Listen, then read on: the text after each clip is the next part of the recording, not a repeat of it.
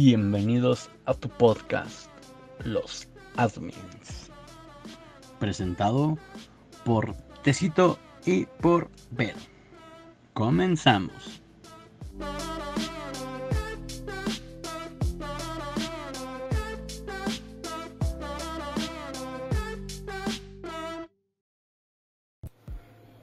Buenos días, tardes o noches. Espero que se encuentren muy bien. Bienvenidos de vuelta a su podcast Los Admins. Y hoy estoy junto a Vero, que está aquí presente. Hola Vero, ¿cómo estás? Hola, muy bien, buenas noches. Buenas noches, buenas noches. Estamos grabando de noche porque pues son ahorita las nueve y cuarto, así que para que no haya ruidos, ¿no? Que hagan interferencia en este podcast. Y pues bueno, hoy les vamos a presentar un tema, un tema fresco, ¿no? Lo que son los retos a los que nos hemos estado enfrentando los administradores en esta pandemia o los futuros administradores, porque sabemos que este podcast no solamente lo escuchan las personas, las cuales ya son administradores, sino personas que también están estudiando esa carrera. Como ves si comenzamos compartiendo algunos puntos que a nosotros como admins nos hemos estado enfrentando durante esta pandemia? ¿Qué opinas? Claro que sí. Primero te hablaré sobre la competencia en la cual las empresas de hoy deben de estar innovándose y actualizándose continuamente, esto con el propósito de desarrollar con el propósito de desarrollar nuevos servicios y productos que satisfagan a nuestros clientes y consumidores. Para ello la administración debe estar actualizada y de esta manera ejecutar correctamente sus tareas apoyadas en las nuevas tecnologías. O sea que, a ver, a ver, déjame regresar tantito. Eh, o sea que las empresas siempre deben de estar en una constante innovación y siempre tienen que estar desarrollando nuevas cosas independientemente a lo que se dediquen. Claro que sí, ya que tenemos una competencia demasiado amplia a la cual nos estamos enfrentando cada día más y vemos que para un administrador es mucho más complicado si no se eh, cuenta con la actualización que se requiere en durante esta pandemia. O sea que tú como administradora tienes que siempre estar en una constante actualización porque si no puedes dejar a tu empresa estancada enfrentando a los competidores, pues lo que entendí. Claro que sí. Ok, pero ahora me puedes platicar, pero ahora me puedes platicar qué es lo de la administración de recursos. Claro que sí, la administración de recursos es necesaria en nuestra empresa actualmente ya que a nosotros nos interesa el bienestar de nuestros trabajadores, para ello contamos con tapetes sanitizantes, les proporcionamos gel antibacterial a la hora de la entrada, les checamos la temperatura, este, mantenemos nuestras áreas limpias con el propósito de evitar contagios. El personal debe contar siempre con su careta, cubrebocas y también aparte sanitizamos las áreas. O sea que ustedes también están, aparte de los de, ay, ¿cómo se llama esta otra carrera? Hay una carrera que se dedica a esto, es una ingeniería de hecho. Que se dedica a, haz de cuenta que es una ingeniería que se dedica a estar... A la salud integral.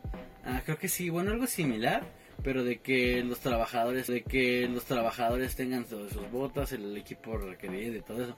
Ah, ese es al servicio de seguridad de higiene. Ah, ok. Ah, o sea, que después hay unos, unos empleados que ven sus trabajos, sus cosas de trabajo, pero eso, ya son otros temas. Eso ya es independiente de la administración de empresas. Oye, ¿todo esto cómo se desarrolla?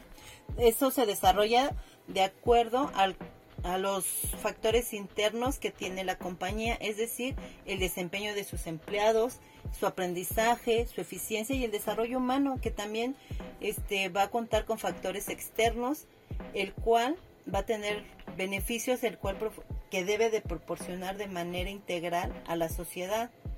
También vamos a tener este a nuestro personal en constante capacitación.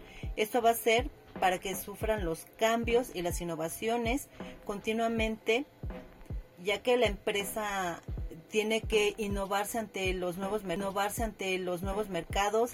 Tenemos Claro que sí. Tenemos que satisfacer las necesidades de nuestros clientes, adquirir productos y servicios cada vez de manera más eficaz. Y esto es uno de los grandes retos a los cuales nos estamos enfrentando actualmente. Por eso se debe preparar y capacitar a nuestro personal. Porque van cambiando las medidas, ¿no? Claro que sí. Como van cambiando las medidas y a veces que no ustedes pueden estar de manera presencial en las empresas, tienen que buscar una manera para que esto funcione y a veces que ustedes no lo pueden implementar, pueden llegar a decir, ah, es que necesitamos hacer eso, esto y esto, porque a veces tienen trabajando en casa, ¿no? Ahorita con esta pandemia justo se dio mucho eso, de que muchos están trabajando en casa, muchos están ahí. Entonces puede haber un rezago si no se ah, si no se mantiene esta constante capacitación y este constante desarrollo, ¿no? Así es, por eso debemos contar también con un campo de estudio en el cual abarque el administrador, administrador y va a tener un sistema educativo, debe de tener sus políticas, vamos a encontrar de acuerdo parte de la religión, de la cultura y de la sociedad y para ello nos debemos de enfocar en cada uno de ellos en una manera eficiente, aparte de que tenemos, debemos de tener conciencia ecológica, ya que muchos de nuestros clientes este, saben del desequilibrio ecológico que existe en el planeta. La contaminación es un problema grandísimo al cual nos enfrentamos todos. Por eso uno de nuestros retos es ofrecer nuevos productos que no dañen el medio ambiente e implementar nuevas políticas de reciclaje. En tanto como que de los trabajadores, como el desarrollo, lo que estén ustedes produciendo o qué otros círculos solo son esos dos. No, también tenemos la cultura, no, también tenemos la cultura empresarial, el cual cuenta con un equipo importante y necesario para hacer planes para cohesionar a los trabajadores. Tenemos reuniones productivas en las cuales vamos a poner a todo el mundo en el mismo barco en cuanto a los procesos y nos debemos hacer más ágiles, este, dar soluciones efectivas y hacernos siempre tres preguntas. El qué hice ayer, qué voy a hacer hoy y qué es lo que me bloquea, ya que todos contamos en todo, todos contamos y estamos en el mismo barco. ¿Qué hice ayer? Saqué la producción mucho más rápido, de acuerdo a, a mi trabajo de forma eficiente. Eso con el propósito de que todas las áreas tengan el trabajo necesario para no tener necesario para no tener tiempos improductivos. ¿Y qué va? No, hoy, hoy no va a hacer nada porque hoy hizo algo. Ajá. Hizo. ya no sería son las nueve, ahorita no va a No, ahorita ya no. ¿Qué, ¿Qué va a hacer hoy? ¿O qué hizo hoy? ¿Qué hice hoy? Este. Cumplí con nuevas innovaciones. ¿Y ya? ¿Y qué te bloquea? ¿Qué me bloquea? El no poder, este, el no contar con el suficiente personal para realizar las actividades más rápida y eficientemente. Ya escuchó Inge, métele más al personal porque ya, ya nos estamos quedando sin personal y sin personal no hay producción, ¿eh? Ajá, y aparte todos creen que los empleados son felices no solo por el sinónimo de ser personas saludables, sino también son felices porque sacan su productividad, son leales a nuestra empresa y su compromiso es global, global a los objetivos que se deben de cumplir a corto y largo plazo. O sea que si no son felices no se puede cumplir nada de eso. Claro que sí. ¿Escucharon? nuestras nuevas incorporaciones y formaciones también son en línea esto es para evitar que gente vulnerable sea dada de baja dentro de la empresa. Justo lo que comentábamos hace rato, de que hay veces que, tienes que buscar la manera de implementarlo tanto en línea como a los que van de manera presencial, porque no siempre pueden estar ahí las mismas personas o algunas veces cambia, ¿no? Esto también va a ser debido a su duración. No se debe de exagerar el impacto sobre estas personas, ya que los debemos de tratar como como cualquier gente, porque todos este tenemos la misma posibilidad, todos son personas. posibilidad, todos son personas y somos personas exactamente. Bueno, ahora cambiando de tema. A ver, a ver, yo quiero hacer la pregunta. A ver, ¿por qué? ¿Por qué usted cree que se debe crear un Project Manager Plan.